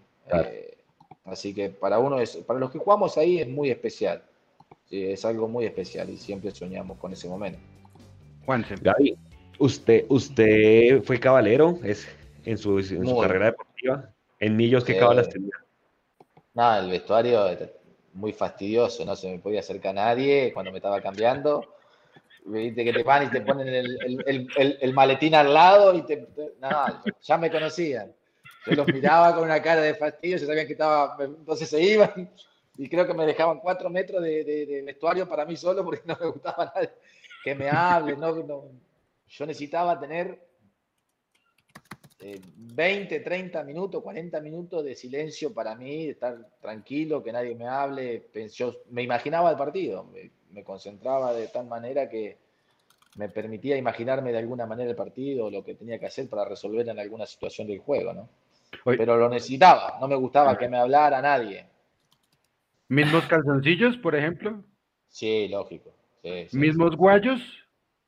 Sí, incluso tenía, era tan tan fastidioso con eso que tenía, en ese momento nadie me pasaba a mí, me acuerdo que había una, bueno, la digo la marca, nadie era la marca que me, daba los, los guayos en ese momento y me mandaban dos iguales para poder usar entre semana el mismo, o sea, en la semana el mismo que el que usaba para los partidos, porque no, no, no me permitía ponerme otro ni siquiera de otro color, ni de nada. O sea, era, era muy, para esas cosas era muy, muy caballero. Bilardista, bilardista, pues. Demasiado. Bastante demasiado. Demasiado. tanto que terminé, tanto que terminé retirándome en el Deportivo Cali. Sí, claro. no, y aparte, y aparte de eso, hoy, hoy estaba viendo también un resumen de, de, cábalas de, de, Carlos Vilardo, de, del Narigón, y él tenía la puerca, una de las tantas, porque ese señor tenía mil. Una de las principales era cada vez que salía el equipo visitante, se, paraba, se pasaba por el frente del equipo visitante. Y si no lo dejaban hacer, se hacía lo imposible por pasarse al frente de los jugadores del equipo visitante cuando salían. Pero vos imagínate, vos imagínate, yo Caballero y tenía el pecoso en un momento que más bilardita imposible. O sea que le aprendió todo al narigón, así que peor todavía. Entonces, íbamos en mismas medias, mismos guayos, misma ropa interior, que era lo que no repetía dentro de la cábala. No, no, no, no, era... La camiseta yo no, eh, por lo general no era, era difícil que yo cambie la camiseta, la, camiseta de juego. Ajá. Si cambiaba, cambiaba la, segunda camiseta que teníamos en el vestuario, yo entraba, todos se cambiaban la camiseta y, entraban con la camiseta, no, yo no me la cambiaba, jugaba con la misma todos los 90 minutos. Llegaba a romper, me la tenían que coser, porque no me la dejaba ah. sacar ni loco. Y, en todo caso, si cambiaba la camiseta en algún momento, trataba de hacerlo en el vestuario con, con la segunda camiseta, digamos. Para que la pueda tener en el próximo partido, ¿no? Sí, claro. ¿Se lava a mano o se lava en lavadora? no, ahí, ahí, ya teníamos el utilero, ¿no? Pero el utilero sabía que no me la podía cambiar, ni regalar, ni, ni nada. Oiga, Gaby, a usted le tocaron eh, equipos de pronto donde había bastantes líderes, aunque no fueran los capitanes oficiales. Mucha gente critica que hoy el, equipo tiene esa carencia de liderazgo, digamos que tiene jugadores buenos y demás, Duque, McAllister, pero, pero ¿qué le considera usted que le hace falta un líder, un jugador con carácter de pronto en los que había en su época hoy, hoy al club? O sea que hay, diferentes tipos de líderes. Eh, hay líderes desde su temperamento, su carácter, hay líderes que no hablan, pero son líderes. ¿sí? Hay, desde el juego, hay otros que son líderes desde el juego. Messi, ejemplo. ¿sí? Eh, quizás Messi vos no lo vas a escuchar hablar en todo el partido, ni dar indicaciones, ni señales, ni nada, pero desde el juego es un líder. ¿sí? Eh, hoy eh, creo que a Millonario, Millonario tiene una falencia en ese, en ese, por ese lado. ¿sí? Yo creo que hoy le falta, le falta ese líder que lo supo tener con Román Torres, con, lo supo tener con, eh, con Mayer, ¿sí? Creo que hoy es, una falta que, tiene el equipo, ¿no? Y jugador de la nómina de hoy, que usted diga, ese jugador es, es, primordial para el Millonarios de hoy, que sea, que sea el más importante, no como líder, sino como, como jugador en su técnica, en su estilo de juego. A mí me gusta mucho McAllister porque lo, tuve, lo tuve de compañero, lo, conozco su, toda su carrera, ¿sí? Y, me gusta mucho.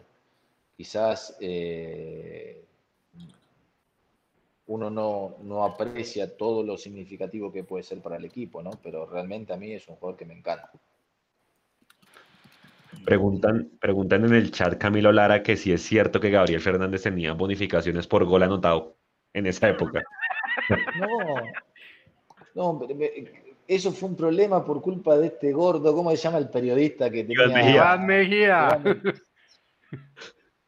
Me generó un problema un día ese gordo porque decía que yo cobraba por gol, que yo hacía goles porque hacía goles, porque se me daba la... No es que no hacía goles porque no se la daba a nadie, al contrario.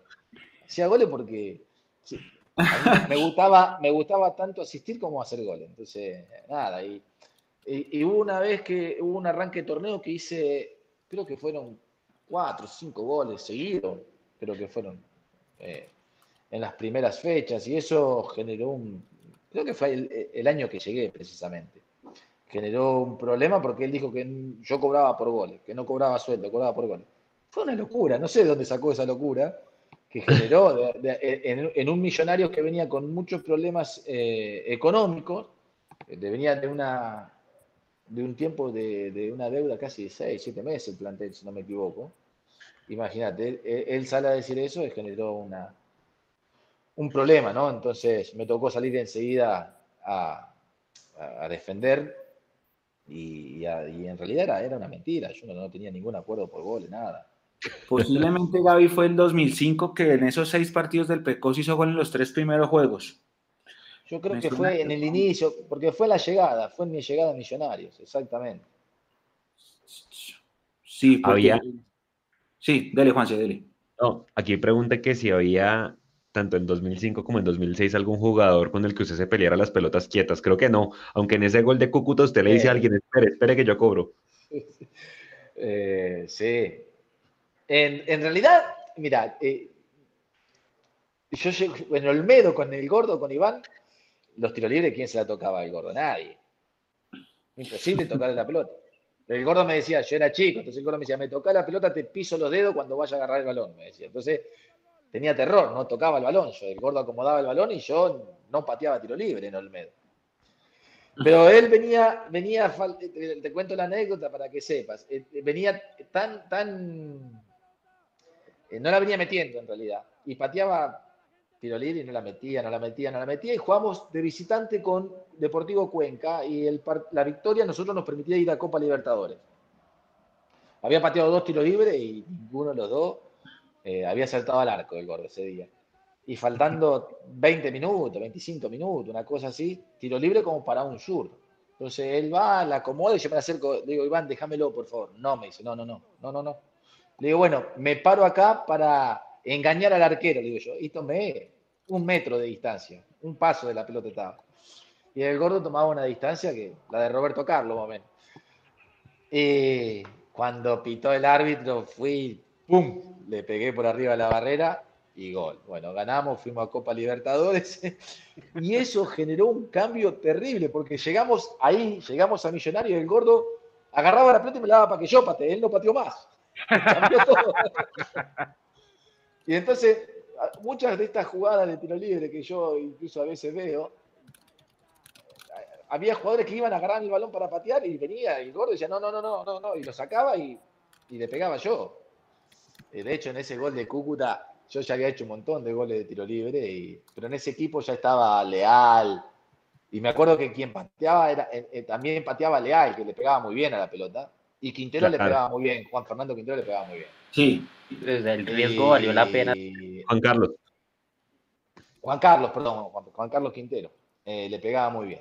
Y, yo ese día no había pateado ningún tiro libre. Ninguno. Había, como dos o tres tiros libres y no había pateado ninguno. Y, ese día eh, eh, iba a pegarle Fernando, Juan Fernando Leal, que lo iba a pedir y se la quité. Digo, no, no, no, déjame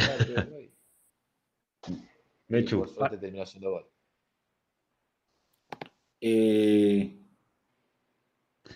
Gaby, ¿se acuerdas de expulsiones? Sí, una en Neiva, me echaron en Neiva porque me levanté en una agresión, me acuerdo, me pegaron, me pegaron para romperme en la rodilla y me pisaron, no para, para me pegaron, me pisaron y me levanté, me acuerdo, y reaccioné mal y me, comí dos fechas de expulsión. ese, reaccioné mal, ay bendito. Pero me, perdonaron la vida, me tenían que haber dado cuatro, cinco, seis fechas. Ah, bueno. o sea, ese reaccioné mal eran para cuatro mínimo y fiscalía.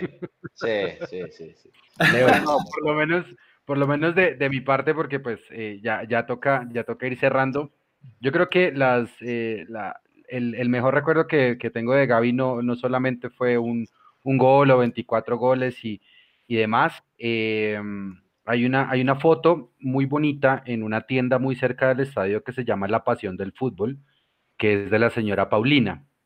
Eh, de pronto Gaby se acuerda de, la señora Paulina. Y él fue con, em, ah, fue más chica, con José Cuadrado. Y fueron a una firma de autógrafos y doña Paulina se, se tomó foto y cada vez que yo voy a la tienda, siempre miro para arriba y siempre está la foto con, con José Cuadrado y, contigo, Gaby. Eh, es cierto, yo creo que ah, lo leía ahorita aquí en el chat, eh, que a veces jugadores que quieren tanto un equipo, que qué lástima que no hayan salido, no hayan salido campeones con millonarios. Pero creo que este tipo de, anécdotas y de cariño y de pasar por muchos más equipos y ahora ser dirigente deportivo, que en algún momento lo, podamos disfrutar en Millonarios. No sabemos qué vaya a pasar con el fútbol en adelante, eh, pero de mi parte, Gabriel, y obviamente pues sin hablar por todos los hinchas de Millonarios, yo creo que, que muchas gracias. Hiciste parte de una época que a muchos no les gusta desde la parte dirigencial, pero ojo, e, e, es, algo muy contrario en el hincha Millonarios. No les gustaba la parte dirigencial, pero ese campín estaba a reventar. Así que muchas gracias por eso.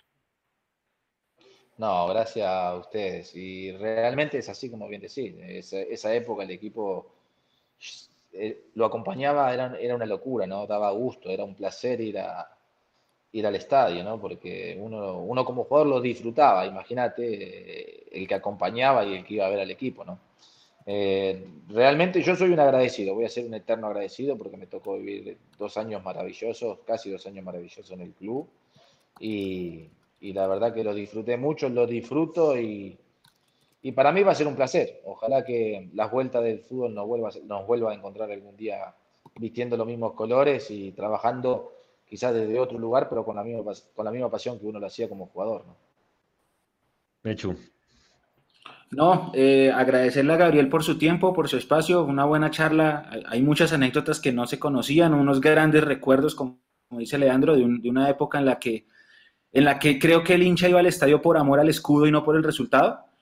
Creo que eso sí, eso sí fue un clic que hizo eh, la hinchada a raíz de la estrella 14, que ya se dejó de ir por esa pasión que existía en las, en las épocas más malas. Eh, e invitarlo a que cuando quiera volver a estar acá con nosotros es más que bienvenido. Nosotros hacemos este espacio una o dos veces a la semana, así que más que bienvenido cuando vuelva al fútbol y, volvamos en las transmisiones. Si algún día quiere comentar los partidos con nosotros, también bienvenido Gaby. En este momento, la relación con la dirigencia actual de Millonarios es, buena, eh, es eh, alejada, ¿cómo es? No, no, a ver, con Enrique tengo, tengo diálogo. De hecho, estuve conversando hace una semana, dos semanas atrás con él producto de toda esta pandemia, informándome un poco sobre un informe que estaba preparando yo también para, para CONCACAF, sobre, para nuestro equipo, para poder brindarlo a CONCACAF sobre las diferentes ligas de Sudamérica y del mundo, si había un estimativo, algunos protocolos de, de, seguridad, de sanidad, digamos, para, para, la vuelta al fútbol y realmente conversamos y siempre hablamos, hablamos de fútbol y bien, la verdad que, que muy bien. Ah, bueno. Voy a, eh, Gaby, voy a hacer las últimas tres preguntas acá en el chat para no dejar a la gente por fuera. Hay una que pregunta David Parado y dice, ¿qué es cierto es que cuando usted hizo un gol con el Real Cartagena fue a celebrar con una valla de color azul? Todos fueron así.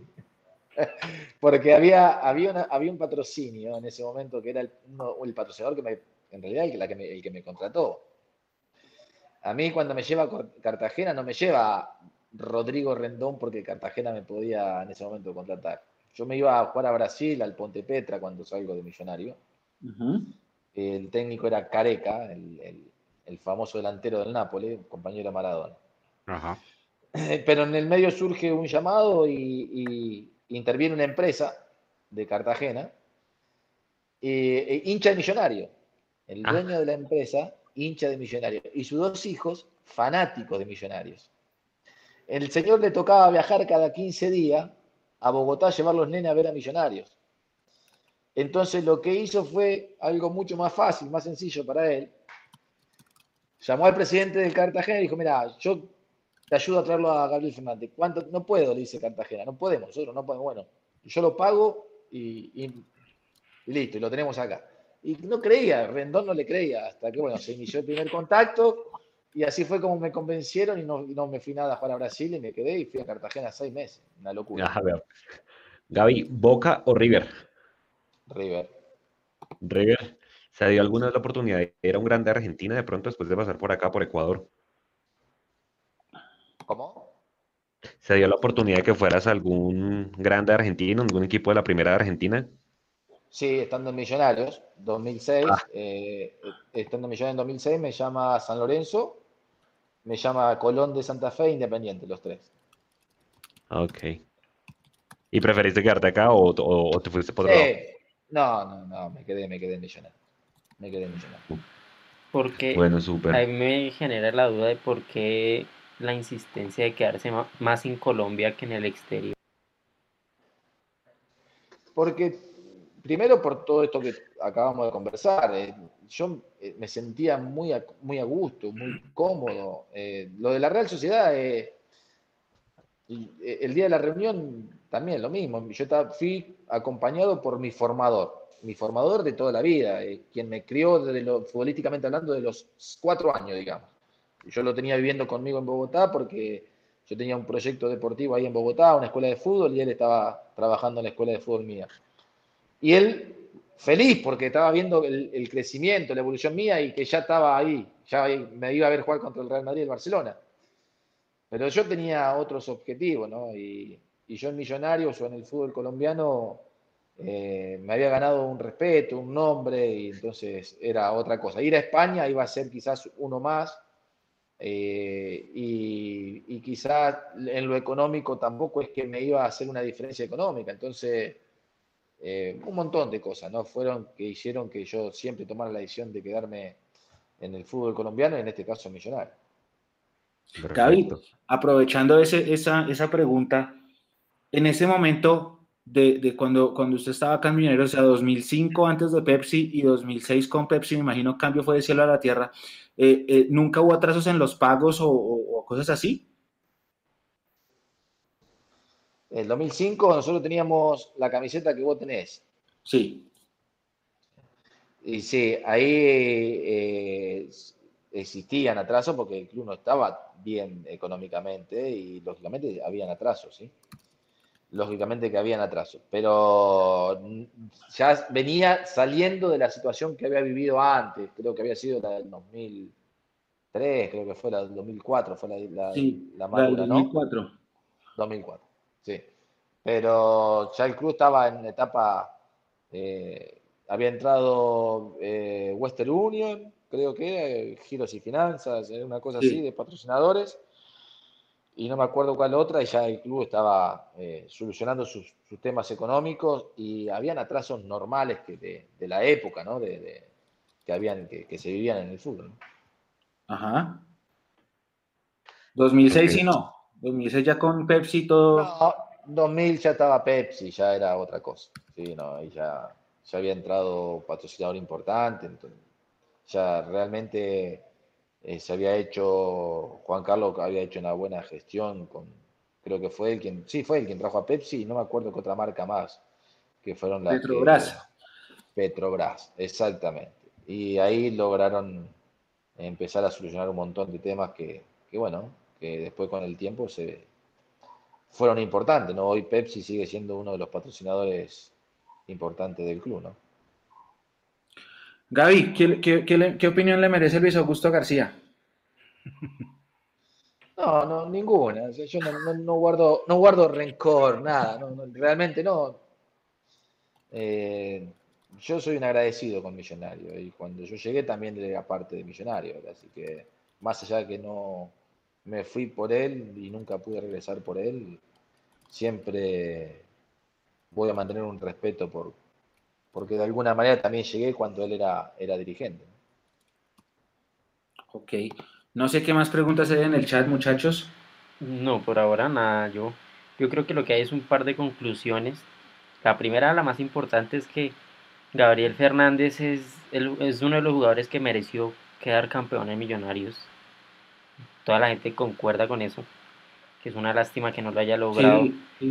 y personalmente yo tengo uso de razón de fútbol de Millonarios como desde el 2007 para acá pero Gabriel Fernández siempre lo tuve referenciado, sus goles, digamos todos los goles que se están pasando, yo ya los he visto todos, pero nunca lo vi jugar, pero siempre lo tengo muy referenciado, de los pocos jugadores que yo no viví que tengo muy bien referenciado. Y la otra conclusión pequeñita es que el Chiqui fue el cáncer de millonarios.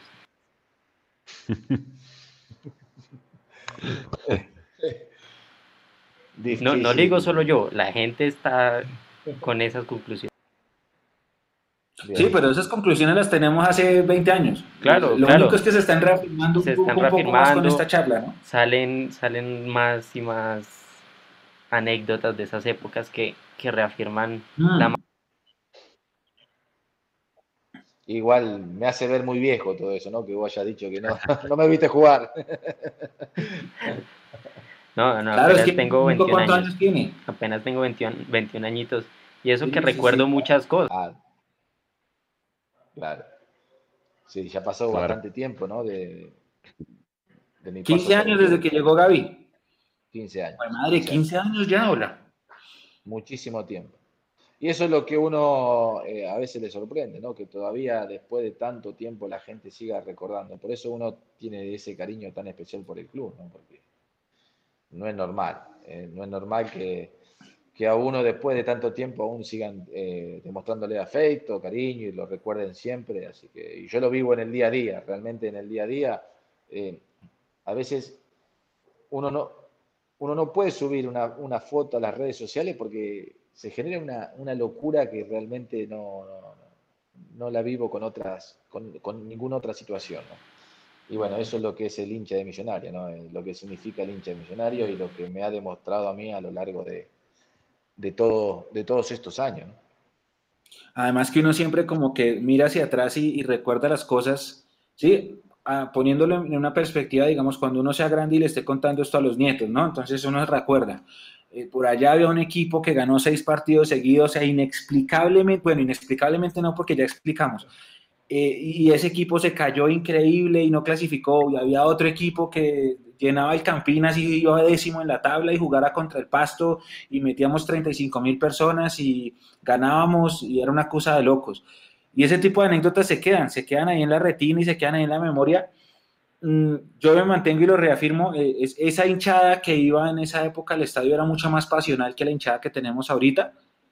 Eh, pero pues todo eso lo ha, ha venido perdiendo no solo por, por, los resultados, sino también pues por, por, diferentes factores, ¿no? Como por ejemplo que ya hay cosas en el estadio que no se pueden hacer. Todo ese tipo de, de, factores influyen, pero claro, el, el, recuerdo intacto de la pegada de Gabriel Fernández, de los goles, de, por ejemplo, yo estuve en Tunja el día del gol 100, que ese día también fue la primera vez que ganamos allá. Eh, entonces hay un montón de recuerdos que, que, se quedan para siempre. Yo lo digo, la chilena, ese gol a Santa Fe, el otro el de la media volea. Eh, a Santa Fe fueron dos golazos porque el otro también fue de media distancia. Todos esos recuerdos siempre quedan y por eso, por eso este ejercicio que nos ha gustado, llevamos ya como cinco o seis semanas seguidas entrevistando eh, viejas glorias del equipo. Generan mucha nostalgia y mucho, mucho recuerdo. Gracias Gaby de nuevo y, y muchos éxitos de mi parte. No, eh, yo, como te dije recién, gracias primero a ustedes por haberme invitado y hacerme participar de esta, esta linda entrevista y que a uno lo tengan eh, en la memoria y lo recuerden como alguien que pasó por un club y dejó algo, así sea mínimo, pero porque la verdad que no tuve la suerte de ganar un título, pero bueno, evidentemente eh, es recíproco el cariño, Exacto. Y es recíproco el cariño y, y la verdad que para uno es muy satisfactorio, ¿sí? Eh, para mí, a mí me hace muy feliz y además me da la tranquilidad de, que, saber de que cuando uno pasó hizo las cosas realmente bien, si no esto no estaría, no estaría sucediendo, ¿no?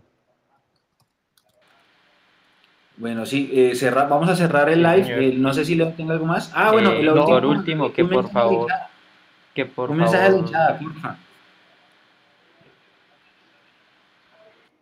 ¿Un mensaje de hinchada? Sí. bueno, hoy porque tenemos la posibilidad de disfrutar de un hombre de la casa, ¿no?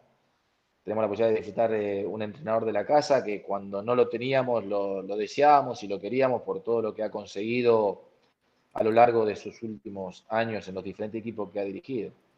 Yo creo que es cuestión de tiempo, hay que darle tiempo, hay que dejarlo trabajar, que lo apoyemos, que vuelva a la gente al, estadio como, como en esos tiempos donde, donde me tocó a mí vivir y que le demos tiempo que seguramente las cosas se van a dar y los resultados se van a dar, porque sin lugar a duda que para mí es un gran entrenador y que con trabajo y, con tiempo él va a poder conseguir todo lo que desee. No, no, no, que, simplemente entré porque a, la conversación porque se fue un minutico el internet y no quería quedar como, como grosero de no, no se despidió de Gabriel, no, no, no, hombre, ni, más faltaba.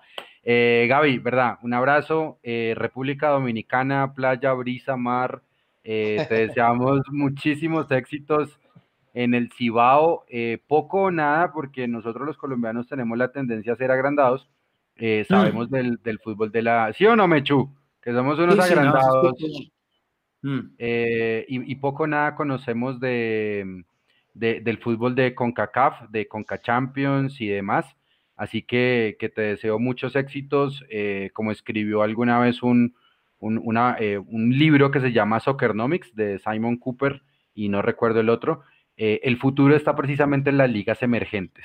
Así que estoy convencido que con tu, con tu trabajo, con el de muchas personas que hacen parte de, ese mapa, que yo digo que los colombianos somos unos agrandados porque pues han pasado cosas muy buenas acá en Colombia y demás, pero creo que el futuro viene desde allá, desde esas ligas emergentes que no conocemos. Éxitos en el Cibao, muy bonita esa camiseta además. Eh, no sé por dónde la voy a pedir por Amazon cuando llegue. Muy, muy bonita para, para coleccionarla. Gaby, un abrazo. Muchas gracias. No, gracias a vos. Como te dije recién, eh, soy un agradecido de, poder disfrutar de estos minutos.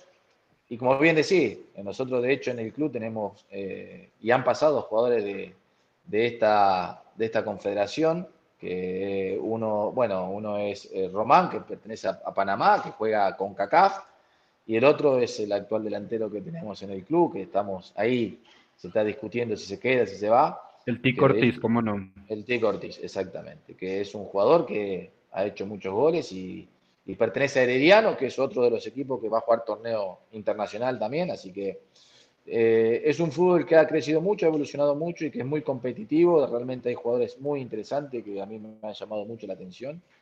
Y lógicamente hay que trabajar, dedicarle mucho tiempo y ojalá que la vida en algún momento nos vuelva a cruzar y con los mismos colores. Gaby, por favor, por favor, déjenos las redes sociales para que la, hinchada lo siga y lo, lo pueda ver más las redes sociales ustedes la tienen ahí, seguramente saben que Gabriel Fernández 538 es el Instagram y, Gaby Fernández 10 el Twitter. Esas son las redes con las que con las que más participo y estoy en pleno contacto, digamos, con los hinchas del club. Listo, Gaby. Muchísimas gracias. Cerramos entonces el capítulo 32 de este Mundo Millos Live. Nos encontramos la próxima semana. Como siempre, a todos, muchas gracias. Recuerden que si se lo perdieron en vivo, este capítulo queda en podcast en Spotify y en Apple Podcast para que lo repitan y también queda en el canal de YouTube. Así que bueno, de mi parte, muchas gracias. Leo, Juan, Cenico, a nuestro invitado a Gaby. Muchísimas, gracias. Un abrazo para todos, feliz semana y eh, sigan en casa, cuídense mucho, recuerden, esto no ha parado y todavía no ha pasado lo peor. Un abrazo para todos, chao, nos vemos.